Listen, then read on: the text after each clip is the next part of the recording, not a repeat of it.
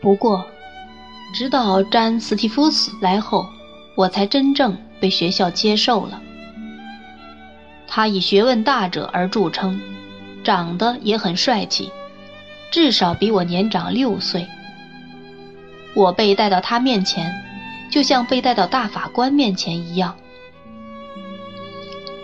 在操场的一个棚子里，他仔细问了我所受的惩罚，然后很得意地斟字酌句发表了他的意见。真是奇耻大辱！就为这，我从此死心塌地地向着他。你有多少钱，科波菲尔？他用那几个字总结了我的事件后，和我一起走开时说道：“我告诉他，我有七仙令。你最好把钱交给我保管。”他说：“至少，如果你愿意的话，你可以这么做。”如果你不愿意，就不必了。我急忙采纳了这个友好的建议，打开皮果提的钱包，把钱倒在他手里。你现在要花点吗？他问我。不，谢谢你，我答道。如果你想花，就能花，你知道的。斯蒂夫子道。只管说。不，谢谢你，先生。我又说了一遍。也许，你等会儿想花两个先令去买一瓶葡萄酒，拿到寝室里去。斯蒂夫子说：“我发现你就住在我的寝室里。”这想法当然不曾涌上我心头，但我说好的，我想那样做。很好。斯蒂夫斯说：“你也会很高兴的再画一个仙灵什么的，买些蜜馅饼吧。”我敢说。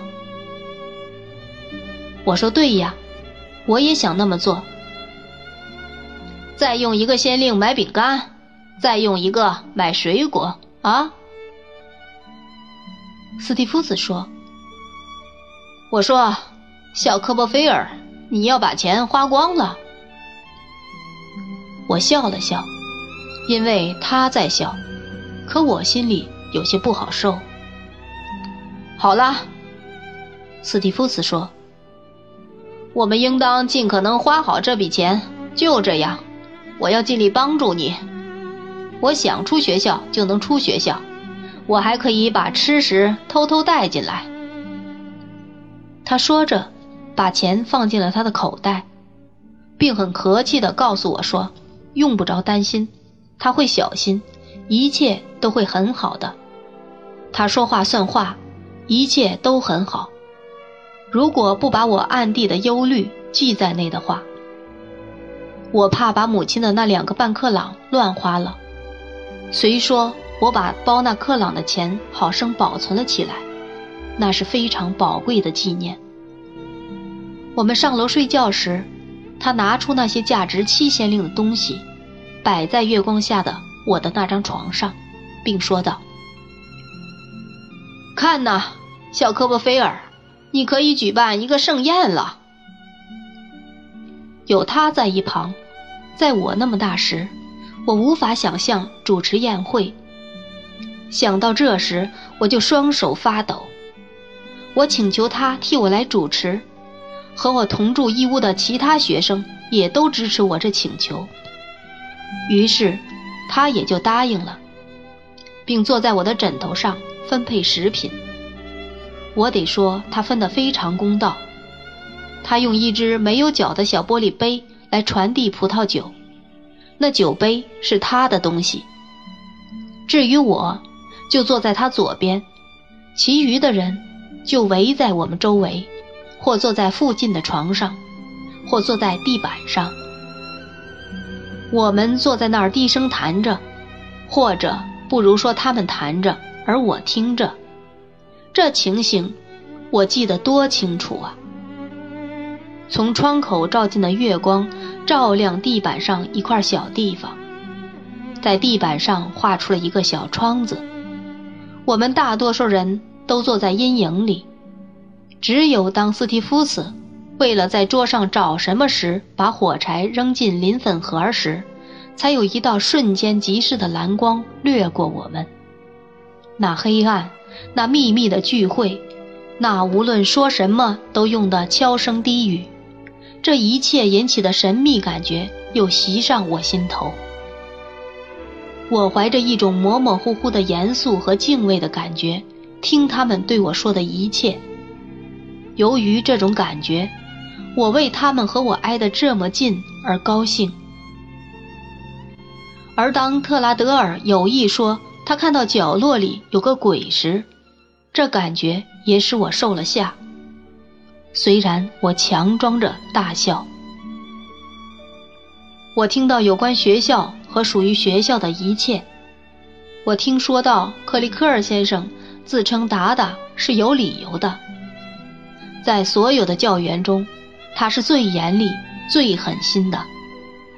他每天都朝周围抽来抽去，朝左边抽，朝右边抽，像个骑兵那样毫不手软留情的朝学生们抽。除了用鞭抽打学生，他什么也不懂。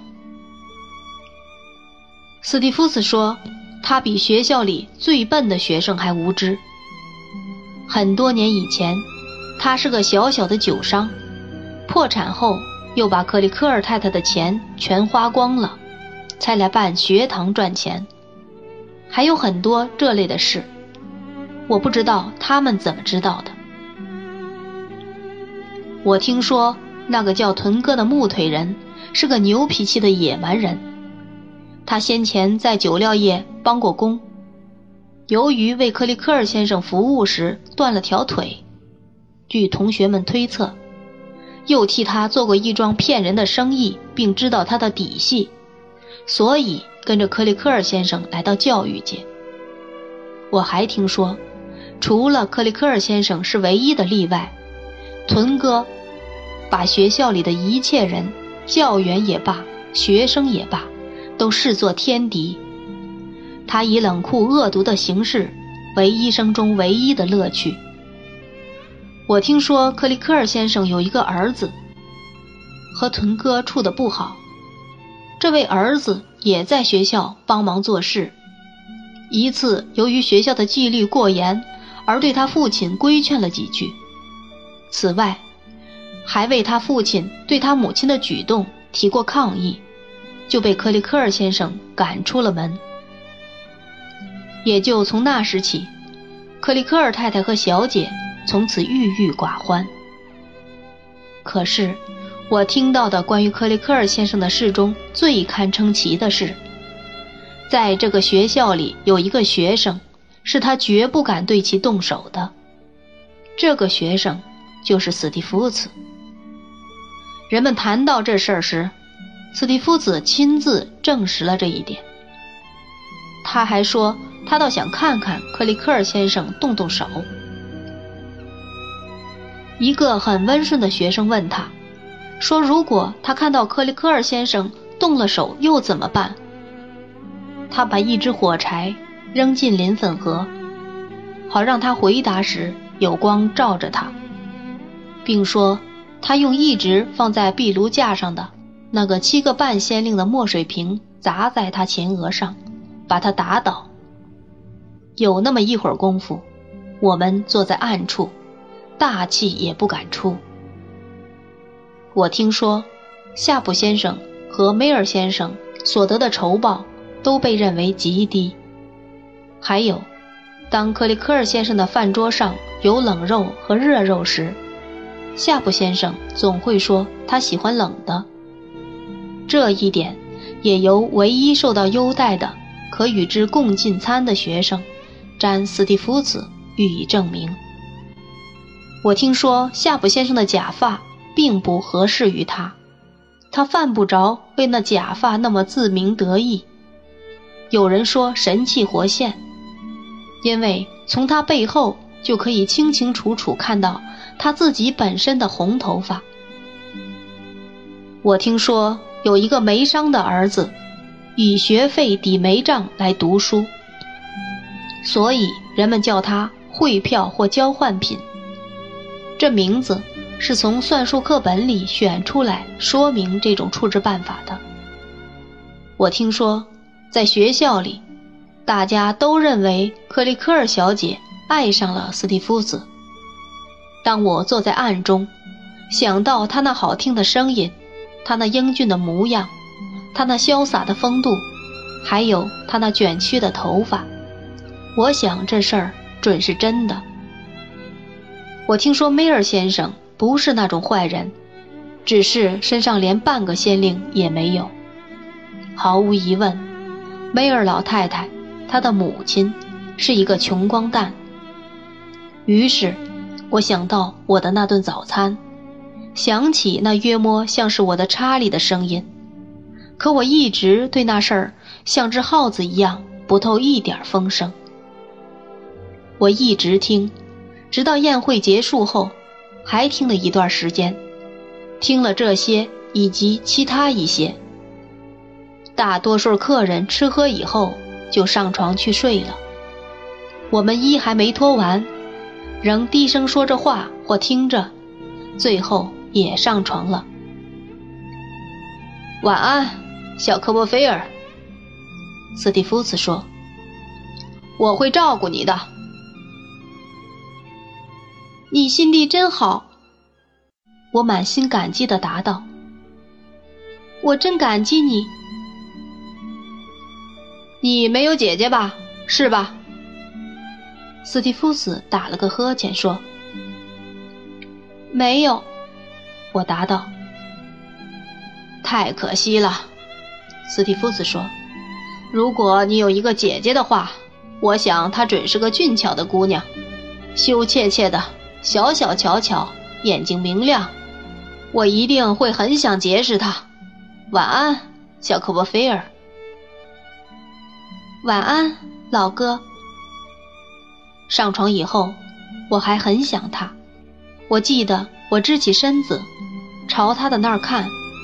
他躺在月光下，头舒服地支在一只手臂上，那漂亮的脸向上仰着。在我眼里，他是拥有很大权势的人。当然，也正因为如此，我对他念念不忘。月光下。并没有朦胧的未来向他投下阴郁的暗影，在我梦到的我终夜在里面徘徊的花园里，也没有半点儿他脚步的影子。